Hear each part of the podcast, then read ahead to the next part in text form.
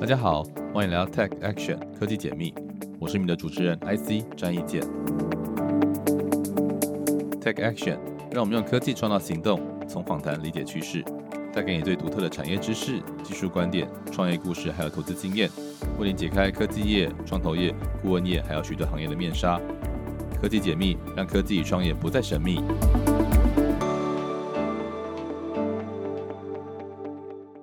各位听众，大家好，这是科技解密 Tech Action。那我们今天非常高兴呢，邀请到 Kelvin 啊，他是 MIT E14 Fund 的呃管理合伙人啊，Managing Partner。那来跟我们聊聊他如何从一个创业者啊转变成一个创新的导师，然后跟 MIT 合作之后，也跟 Media Lab 现在成立 E14 Fund。那我现在介绍一下这个 Kelvin 啊，他的中文名字是陈国权。那他是二零一七年创立了 MIT 的 E14 Fund。那，担任执行合伙人到今天呢，他是少数跟 MIT 校方还有 Media Lab 正式合作的一个创投基金。那 Kelvin 也担任这个学校的创新导师很多年。那 Kelvin 在二零零七年创立中国第一家线上学生贷款服务啊，齐放网，也是第一家被世界经济论坛啊 WF 认定为技术先锋的中国公司。他被 Fast Company 杂志评为二零一一年最具创造力的一百个商界人士之一啊，也被获选为经济论坛啊世界经济论坛的全球青年领袖。那他家族是来自中国，但是出生在美国哈。那他拥有这个呃 Trin 哈 T R I U M 的这个纽约大学、伦敦政经学院，还有巴黎高等商学院的共同颁发的 MBA。他也是 Yale 的常春藤大学的学士。那曾经在哈佛大学还有欧洲工商管理学院哈学习社会科学家精神，还有全球领导力这一些管理跟科技政策的相关的背景。呃，我们先欢迎 Kelvin。Hi，Kelvin。Hi，IC，谢谢啊。呃，非常荣幸哈，可以邀请你来。那我知道你比较习惯用英文来受访，不过还是请你用中文跟大家先打个招呼吧。Sorry，Yeah，不好意思，中文有点差，因为我搬回来已经八年了。所以其实你是从美国长大，在哪个地方长大？啊，在 Michigan 长大，outside of Detroit. So as a graduate from an Ivy League school, work as a mathematics teacher and then works as an investment bank and a technology company. What kind of ideas led you to start business in China and engage in the P2P loan service industry? Thank you for the question, and thank you very much for the audience and uh, the honor of being a part of this community. So, the idea for starting uh, Qifang Wang actually along the way. So, my wife yeah. first moved to China in 2004. And oh. uh, we joined actually a company that has Taiwanese connections as well. We were mm-hmm. part of the, the team at SMIC, uh, Zhongxin Guoji, the um, semiconductor foundry. Mm-hmm. So actually starting Qifang was based on the time we, you know, got to know China from being at uh.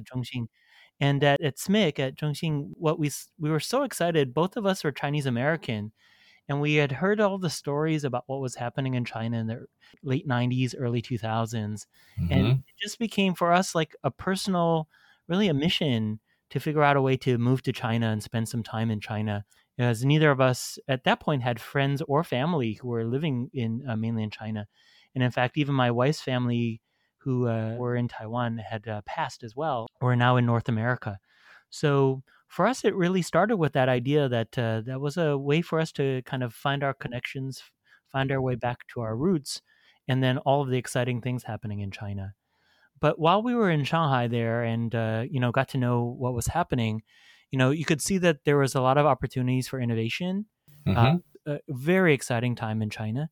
And then also on the finance side, there was still a lot of economic uh, disparities where there would be opportunities for new models in financial technologies um, for things like peer to peer loans. So it got started by all of that. And at the end of the day, though, we read this, or, you know, myself and my co founders, I read, we read this book called Banker to the Poor mm-hmm. by Ahmed Yunus, talking about microfinance and this idea that some of the best borrowers are actually people who have, you know, don't have access to banks. And so that's kind of where the ideas all originally started for uh, Qifang. OK，呃，我用中文稍微翻译一下。所以其实当初会到中国创业，其实是因为二零零四年啊，这个 Kelvin 太太啊搬到中国之后，开始了解啊，他跟他太太太太也是这个台湾裔的美国人，有这个来自中国还有美国的这个双重身份，他们就希望可以在中国社会找到一些，也知道这九零到两千年代的这个中国的一些创新和创业的起飞。那他们发现了在金融行业有一些机会，他们也读了尤努斯，哈，就大家听过在这个印度啊非常成功的这个 P2P lending 的一个创业者的故事。那他们就决定来尝试这样的一个新创的模式。当时也看到哈，这个在中国如同印度一般哈，这有时候最好的借贷放贷者可能是来自于不能跟银行往来的这一群客户啊，所以他们做这个学生贷款的服务。So after you started the business in China, you received a lot of attention, such as being selected as a young global leader by the World Economic Forum, the first recognized pioneer technology company, and many media awards. With such a, a role, uh, did you also feel a lot of pressure when you ended the company's operation and pivot to the other tracks? So looking back now, what things can be done better if that's possible? Yeah, that's a wonderful question. Uh, 100%. I think there was a lot of expectations yeah. for us, both internally and externally. You know, mm-hmm. we started the company, uh, uh, I think it was tw- 2007. Yeah. And so that was an early time for a few ideas. One around fintech, and like, you know, at the time, even Zhifubao, like um, mm-hmm. Alipay, was just getting started yeah. and had its first tens of millions of users. And, you know, China was still a very uh, heavy cash society for payments and for uh, for finance. And then um, on the other side as well, it was an early time for this idea of like social impact or social ventures for for profit businesses that could also have a social mission. So there was definitely a lot of um, expectations, I would say, a lot of pressure for us. And and of course, like as a platform that was actually sincerely trying to help, you know, um, university students figure out how to stay in school um, definitely a lot of um, a lot of hope that the platform could be very successful. You know, at the end of the day, unfortunately, you know, as CEO, I definitely made some mistakes mistakes around how we finance the business, different strategic choices. Mm-hmm. Um, you know how we could try to build the platform and try mm-hmm. to um, uh, raise more capital or make it um, more sustainable financially. So all those things led us to decide, as well as the changing in uh, regulatory picture. All of those things led us to, you know, decide to wind down operations and try to return um, some of our investors' capital at the time. And more specifically, I think there was challenges as well because, um, you know, there was a transition in leadership and, you know, finding new folks who would take over the reins for uh. So there were a couple of other individuals.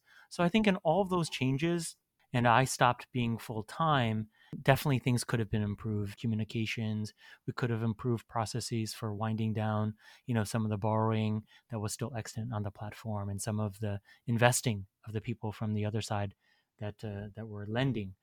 But I think at the end of the day, the most important thing was I think as a team we tried our best to, you know, acknowledge those mistakes and then you know be as transparent in uh, proceeding forward beyond that so all in all you know i think uh, we as a company qifang did did some good and certainly i think the people who deserve the most credit are the people who use the platform both the students and the lenders.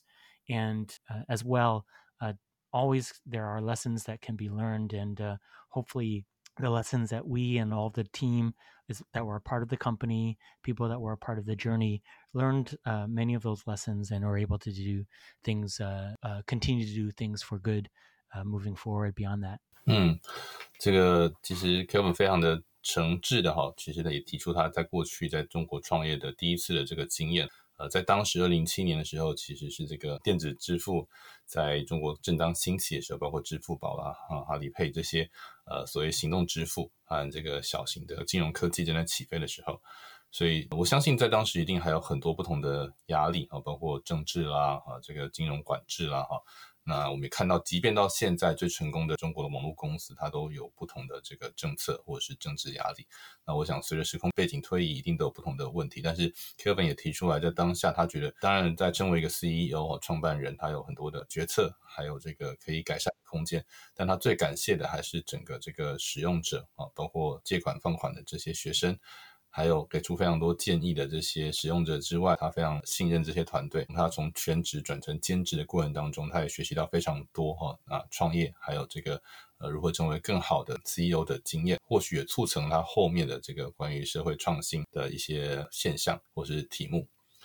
So what kind of change of China have in finance, technology, and investment uh, in internet industry later, uh, which led you to transfers to social entrepreneur enterprise and innovation cultivation, and to especially the Transist Impact Labs, uh, 创思实验室. Well, I would say, you know, at that time, so around 2010, Mhm. what we found was that a lot of the ideas that were important for Qifang, um, that a for-profit business could um, also be good for society, Yeah. um, could try to do good.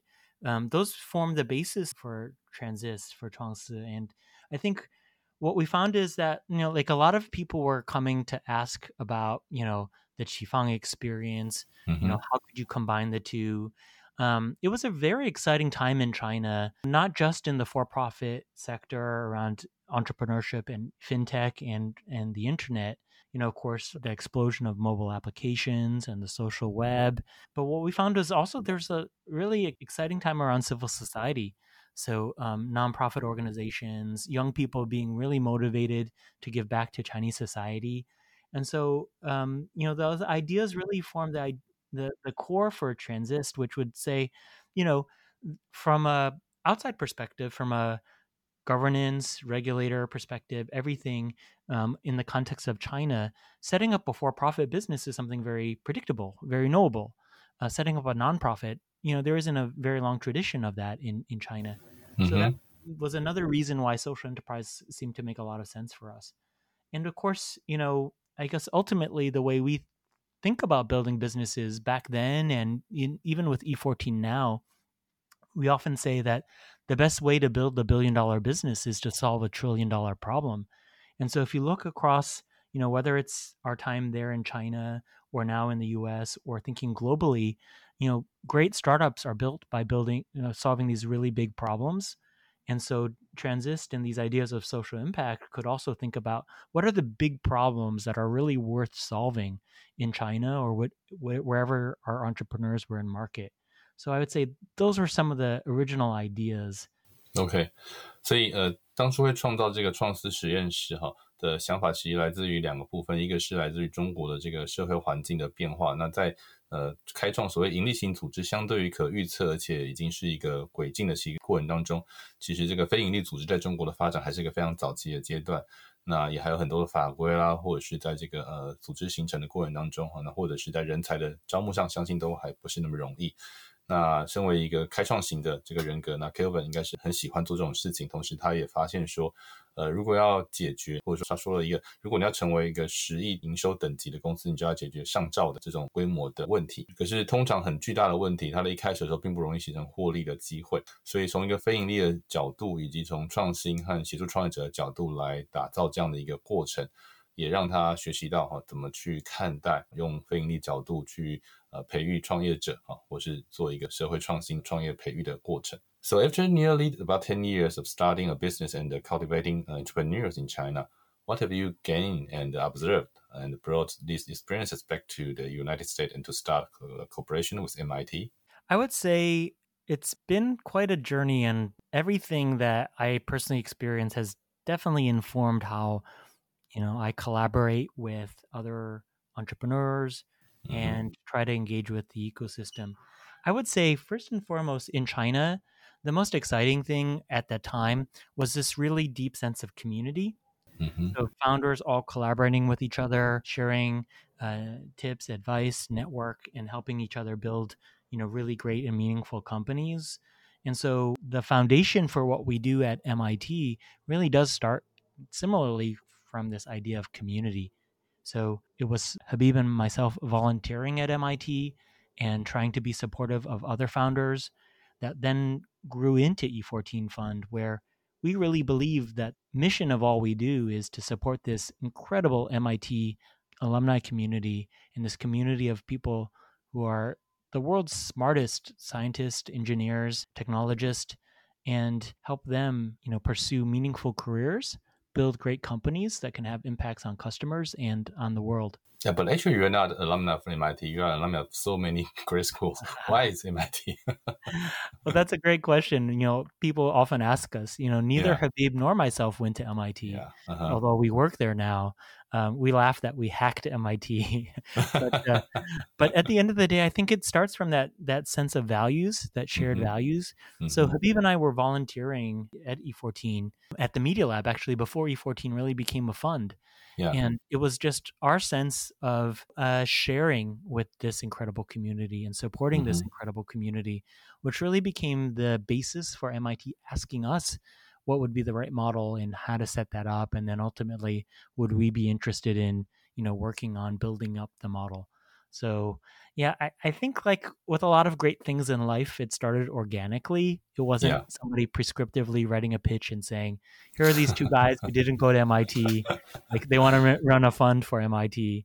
But it Yeah. started out as here are these two people who like are really devoted to this community who yeah, we've gotten to know over many years, share our values, prioritize the scientific and academic work at MIT, understand those goals, but then also can support community the community as it starts to build companies and how to scale those companies too.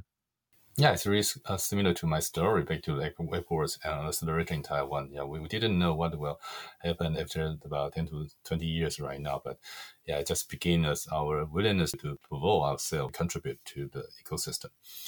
所以 Kelvin 当初在这个 MIT 哈去从事这个创业导师也是一个意外哈，其实也是 MIT 跟他们来合作，就是说去问了说怎么样有可能来帮助这个 MIT 的这些科学家哈，呃，Media Lab 啊这个所谓多媒体实验室啊非常成功的科学研究或工程师，但是他们不一定知道怎么样创业或者做社会创新这个题目，变成更商业化。那他跟另外一位后来也从 E14 的这个创办人的 Habit，他们就一起啊成为这方面的导师之外，同时也做了非常多的实验。在这实验过程当中，他们发现说，哎，其实投资或许是一个可能的方向，但是他们后来决定就是从把他们在中国的经验，尤其是把社群啊先打造好，创业者社群当中很多的沟通、信任啊，互相帮助，其实是形成创业者很重要的资源网络。那这其实跟我自己的经验，在很多过去啊，像 Airbus 啊，或者是在美国过来回去三年，其实都有很类似的状况，就是你要先从一个很愿意付出跟彼此合作的角度去产生一个值得信任的网络 （trust network），然后才有可能去打造不管是投资或创业更好的资源网络。那接下来我们来聊一下关于 E40 Fund 它的一些特色哈。So please introduce to the audience what is unique about the E14 Fund. How is its business model different with general venture capital funds and also a school accelerator, and how to obtain the long-term trust and in-depth cooperation with MIT? Well, E14 Fund from the outside looks like a traditional venture capital firm with Mhm. an LPGP structure and Yeah. you know managed in a very traditional way. But because, you know, as I was just describing, we started from the community and we started out as volunteers, underneath that, you know, veneer of being a traditional venture capital firm is something that's very very different. So the model essentially is that because of conflicts of interest and MIT's mm-hmm. nonprofit status and really limiting the liability for the university, we decided that the appropriate model would be for E14 Fund to be set up as a separate legal entity. And, you know, while we might have had the option to explore raising capital from MIT or finding other deep, you know, financial connections there, what the partnership ended up resolving to would be Habib and myself would raise capital from traditional venture capital investors, and then we would be in collaboration with MIT at the university level only on the academic side. And so MIT uh, at the university level is a signatory to all of our documents and is a special limited partner. And what that means is while we raise outside capital and we invest in this amazing community on behalf of MIT, MIT doesn't give us any capital, and we in fact donate a portion of profits back to MIT. And then operationally, how that plays out, Habib and I have unpaid appointments at MIT at the MIT Media Lab, and that really becomes our home base to support all MIT founders, or rather, even before they become founders, all across the community on campus. We use that position within the Media Lab to be as collaborative and as friendly and as supportive to other programs, to other researchers as we can.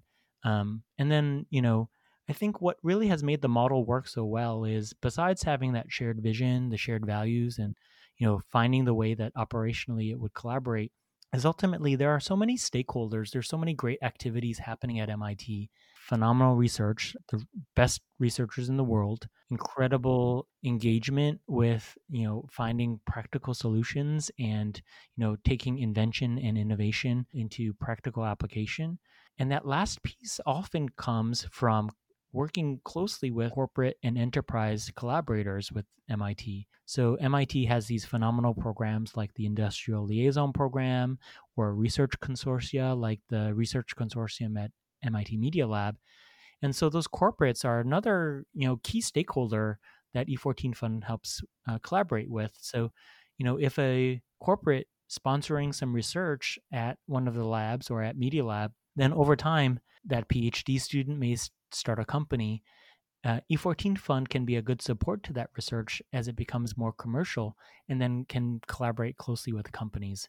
So I'd say the trust that we've built up and how we've been differentiated from other kinds of programs is because our model that I've described, you know, we operate as a venture capital firm that is commercially minded, that invests in things that will scale, but the origins in community mean that we're extremely generous with our time and our you know a- any help that we can provide to anybody. Uh, most of all those folks who may never start a company or might not start a company for many years from now. So i think that's pretty different than the way that other programs operate mm. MIT E14 有一些很特别的做法，那相较于外面来看，它是一个独立的创投机构哈，那运作模式跟商业模式也是一个传统的 VC，但是它跟 MIT 的合作模式是让 MIT 成为一个不是用金钱投资的哈，因为我们知道很多私立学校在美国其实财力都很惊人，它也有所谓的校友或校务基金，但事实上呢，MIT 跟 E14 Fund 的合作是让 MIT 成为它所谓的 Special LP 特殊的一个有限合伙人。那并不出资，但是以学术的这些资源来提供创业者的一些资讯，还有原来的一些学术环境。那反而是 E14 Fund 哈会回馈一定的 portion 哈，在它的 carry interest，就是所谓这个分红利润上面回馈给 MIT。那同时呢，那两位的创始合伙人，包括这个 Habit 还有这个 Kelvin 哈，他们也都是这个无极制的，在这个 Media Lab 当中哈，继续担任他们的 faculty。那也因为有这样子一个正式的身份啊，双向正式的合作。所以他们在跟对外，不管是企业或其他的创业单位啊来合作的时候，那就会显得非常的自信。那另外一个重点是呢，那其实 Media Lab 或者 MIT 本身都有非常多的企业赞助者，可是他们赞助都是所谓这种没有股权形态的奖助金啦，或者奖学金啊，或者是赞助。所以对于后来研发成果，那你必须另外花方式去授权或者是取得。那如果这些企业后来可能成为 E14 Fund 的基金股东，或是所谓的 Limited Partner LP 的话，其实就可以非常直接的去支持这些创业者啊、博士生哈、博士后，那么在创业更有商业化、规模化的过程当中哈，一方面可以拥有这个股权，二方面可以更直接的导向企业的资源啊，因为已经是投资案了嘛，或是这个间接投资的关系。所以 E14 Fund 的一个合作模式，那总结来说，第一个是它跟 MIT 的深度合作是采用这个双向的哈。合伙人担任职位，同时没有拿配，但是也回馈 MIT 的股权的部分啊，做一个基金的分红。那 MIT 提供它的一个无偿的这些学术环境哈，它是有偿的哈，就是会拿 carry interest，但是并不是当下拿钱去投资，所以是一个比较长期投资的概念。那第二就是包括在企业赞助跟这个投资面，它有更深度的一个合作跟设计。那就是聊到我们后面会碰到的一些问题。So E14 Fund has raised a third fund. So what are some of the outstanding portfolio of the first two funds? So how did you select entrepreneurs, industries, or and help company grow during the process? Thank you so much. Yeah, we uh, just raised our third fund, and yeah. So our first two funds, even though we are pre-seed or seed stage investors, our companies are quite young. Most of the investments are from 2018 and more recent. Mm-hmm. But but even then, we've already found that there are several companies in each of the funds who are already, you know, phenomenally progressing in their journey. For fund 1, there are a couple of companies that come immediately to mind. I know that uh, you know uh, Nanwei Gong and uh, you know mm-hmm. uh, all the great work happening at Figur8. We couldn't be more excited to have been the first investor in Nanwei's company and all of the exciting work that they're doing in musculoskeletal health. You know, for a company of that size, to have invented a novel medical device and then gone through all of the procedures to have a special reimbursement code from insurers and to have figured out the deployment model and the repayment model in the United States. It's very complicated. So, you know, not only is one of our favorite entrepreneurs and companies doing great, another company actually also related in the health industry is called Overjet. And Overjet has built the preeminent AI for dentistry. And that works both on the payer side, on the insurance side, as well as on the dentist provider side. So within the clinics, within you know those networks of DSOs, those large you know networks of uh, dental offices. And while the product can be hugely valuable to both sides, um, you know it's a, a wonderful testament to the value creation that the, the product has done because oftentimes people believe that there may be some conflict if you serve insurers. Uh, it may make it challenging for you to understand providers. But Overjet's you know already um, provided software that supports insurers who cover hundreds of millions of Americans, and then on the provider side, you know, thousands and thousands of dental clinics. Um, those are both from Fund One. For Fund Two, we've also got incredible companies. The first couple of companies um, that come to mind immediately um, one is called SourceMap, which provides the best software for supply chain transparency and visibility. So understanding through your indirect supply chain, where do those goods, uh, where do the parts come from that end up in your finished good?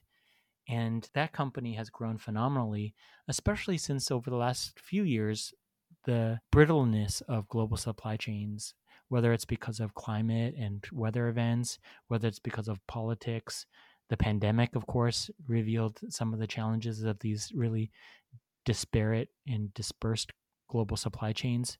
That's all been phenomenal tailwinds for SourceMap.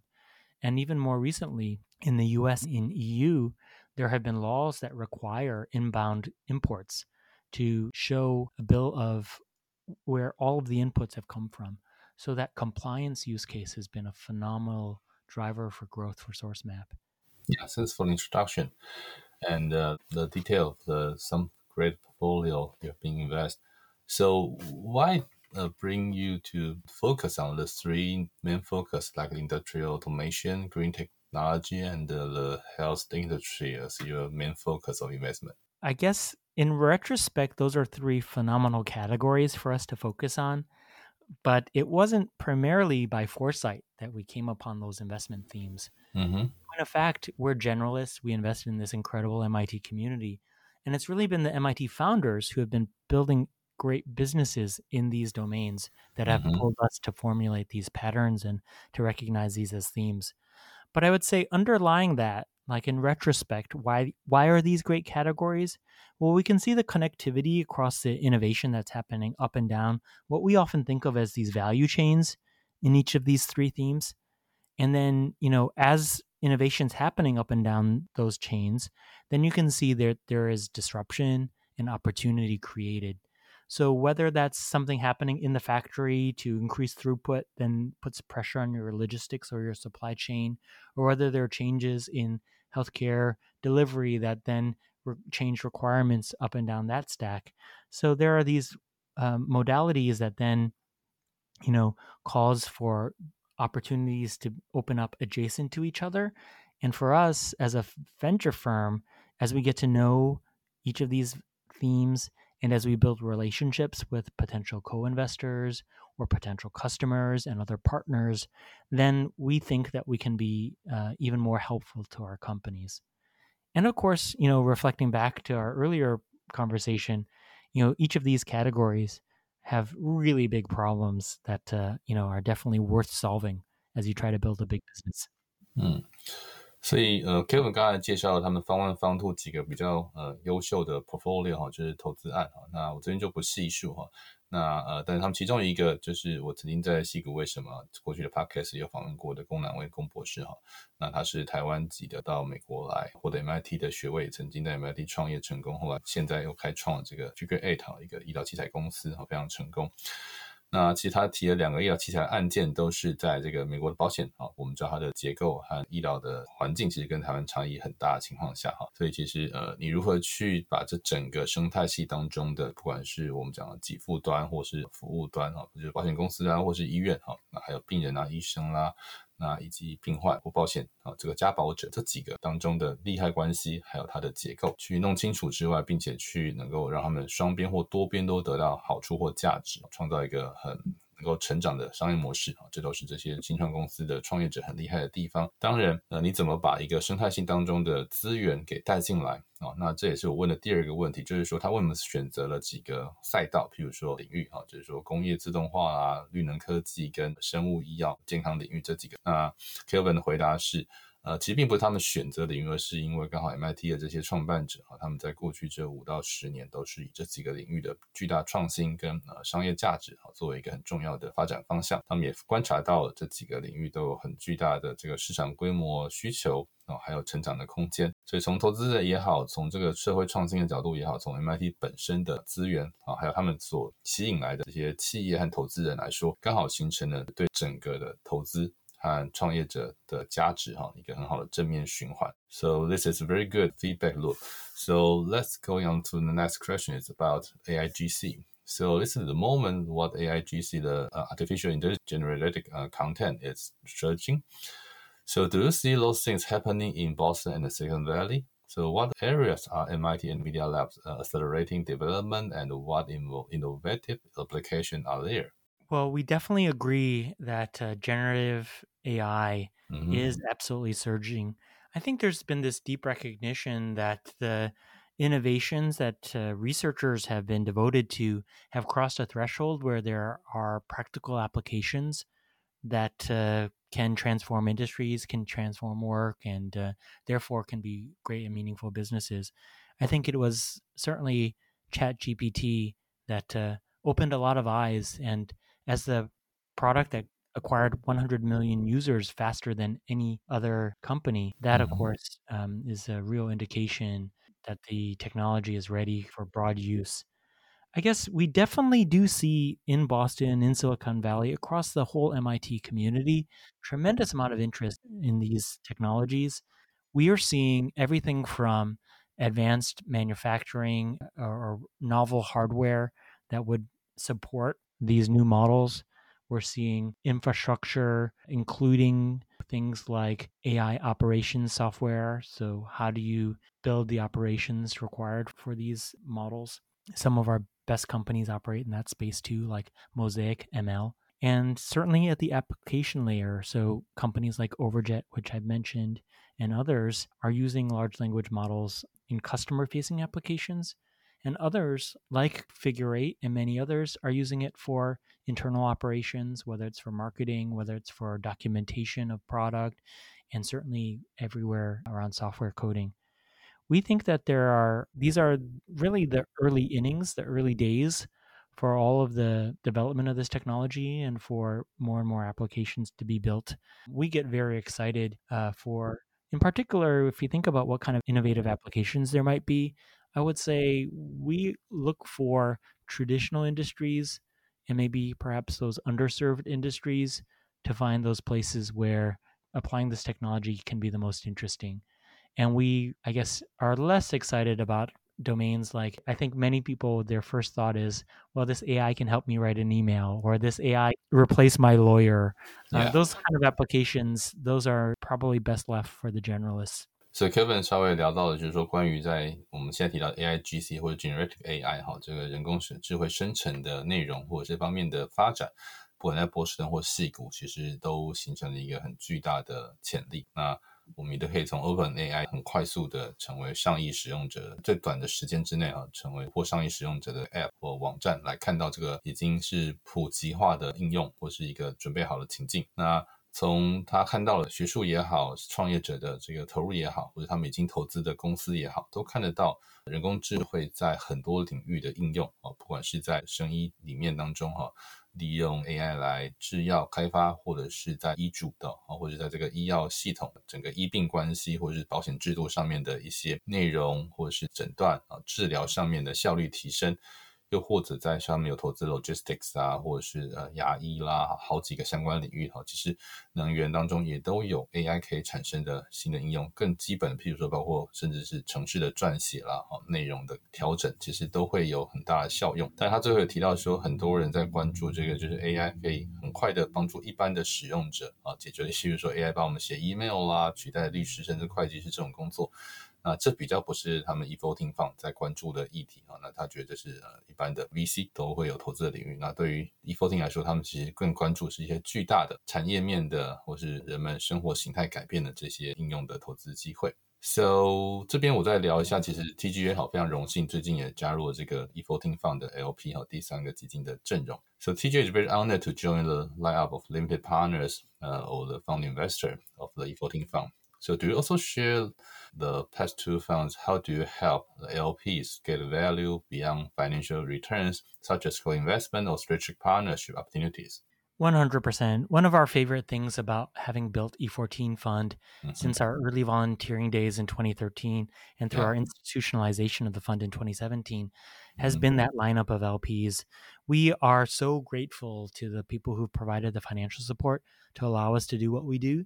And in return, hopefully we've done a good job of not only investing in on paper so far having great returns but also sharing uh, the insights that we see across the mit community access uh, where appropriate to the world's brightest minds in lots of different categories and then definitely co-investment opportunities and strategic partnership opportunities. We have many of our our lps who have either existing operating businesses or they've liquidated their investments or their ownership or their founding of operating businesses. But they do have industry connections that, of course, could be helpful not only to the company, but then to them as limited partners too.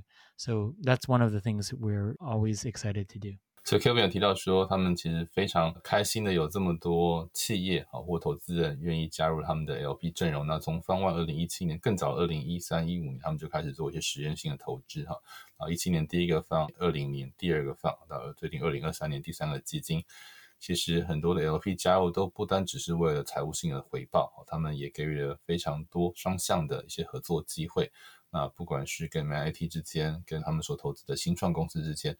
都可以让企业或是投资人找到更多的策略合作的价值。那非常多企业其实拥抱不是只有金钱的回报或自己投资的能力，也包括了把商务的啦、研发的啦，或者是全球性的一些资源跟新创公司来结合。那这很像类似很多企业加速器，但是它是透过一个三方面的啊，学校学务学术资源，然后企业的企业资源跟创投的财务资源，还有这个创业经验的整合。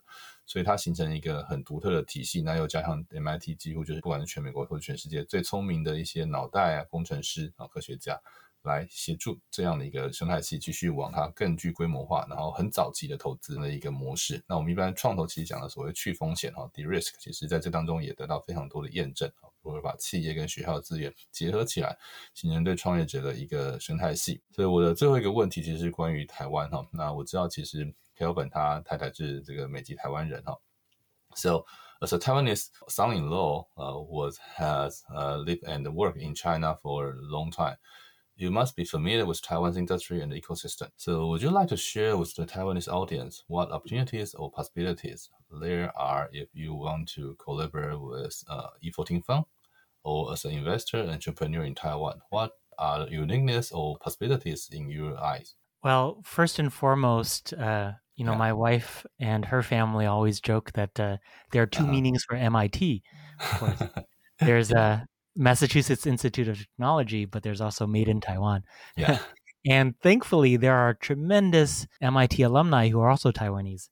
Yeah. So, first of all, if there are any MITers who are also made in Taiwan, yeah. if they'd love to reach out, um, we're happy to support the community in yeah. any way that we can, whether they're an entrepreneur, whether they're building a great business, whether they're running a public company, you know, just to have them a part of the community, we'd be happy to help any way we can. But beyond that, you know, beyond the MIT people, what I would say is we're always looking for collaboration and i've always enjoyed my time in in taiwan uh, we've had many good friends who are in industry or in this business who have connections to taiwan or are operating in taiwan and you know they've tended to be some of the smartest, most hardworking, and uh, trustworthy people that we've come to to get to know in the industry. So in general, I would say whether it's potentially collaborating with startups or potentially collaborating with us as a fund, we're very open to outreach from uh, all our Taiwanese listeners today. And uh, beyond that, I would certainly welcome an invitation back to visit and uh, enjoy the culture and the food in Taiwan. So I'm looking forward to my next time there. Um, yeah. As as for entrepreneurship, you know, yeah. I think Taiwan has a tremendous opportunity. At the end of the day, the most important uh, ingredients for great founders, I would say, start first and foremost with the optimism or the hope that they can actually build something and make a difference. Uh, oftentimes, it's the naive person who doesn't realize all the challenges, but uh, yeah. you know they're they're blindly pursuing something with mm-hmm. conviction. And so I'd say, you know, if there are entrepreneurs listening, if they start with that, that they really believe that they can change the world, that's where it starts.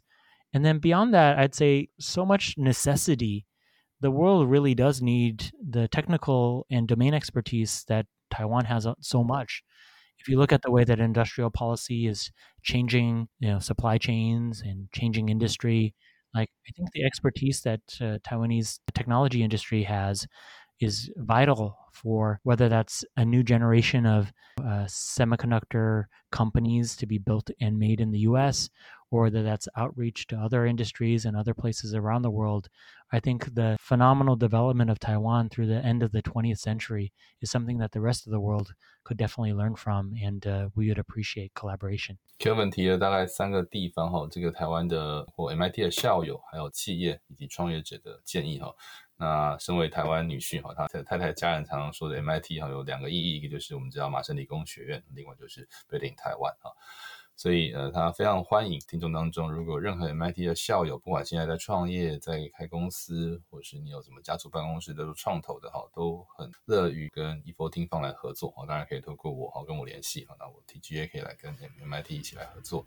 那第二个是说呢，就算不是 MIT 的校友哈，台湾有非常多杰出的企业家、创业者哈，那或者投资人，那如果想要跟 E4 听来合作，那其实他们一直都是非常张开双手来欢迎各种合作机会的哈。那最后，他也提到，从他自己的创业和辅导创业的角度来说，他认为一个巨大的成功创业都是从一个问关键的问题开始的哈。如果你想要改变世界，甚至你也不一定知道风险在哪里，他觉得这是一个很好的事情。当然啊，你会需要很多的资源、很多的协助，但是如果你有勇气去挑战一个巨大的问题，其实这是一个很好的开始。那台湾其实有非常好的一些产业机会，跟现在的因为时空背景、产业的关系的变局啊，那不管在半导体啦，我们看到现在 AI 相关的很多行业的领导者都跟台湾有关系。那其实台湾是具有很多不错的机会，当然不见得在所有的事情上面，可能在市场啊、募资啊，或者是在软体上，台美国有它的优势，或者是跟 MIT 来合作。但是如果掌握自己明确的优势跟呃合作机会的话，其实 Kevin 觉得台湾的创业者、投资人，或是这个 MIT 的校友们，哦，特别欢迎哦，可以来跟 MIT 来合作，跟 E14 来合作。So thank you very much, Kevin. Appreciate for your precious time and with having you here. 我们非常高兴 Calvin 可以来到今天的节目，来跟我们分享关于他自己在中国创业经验，怎么把 MIT 的新创生态系，好，透过基金、透过学校、企业三方面的合作，成为这样一个很独特又很宝贵的一个经验啊。那 TGA 也非常开心可以有机会加入 E14 Fund 的 LP 阵容。那我们非常谢谢 Calvin 啊。So let's continue our dialogue, and uh, I would love to join your annual conference in October. So let's meeting you there and seeing you maybe next time we can and have you more conversations on you uh, in our podcast. Sounds great. Thank you so much, IC, and thank you so much to the whole TGA.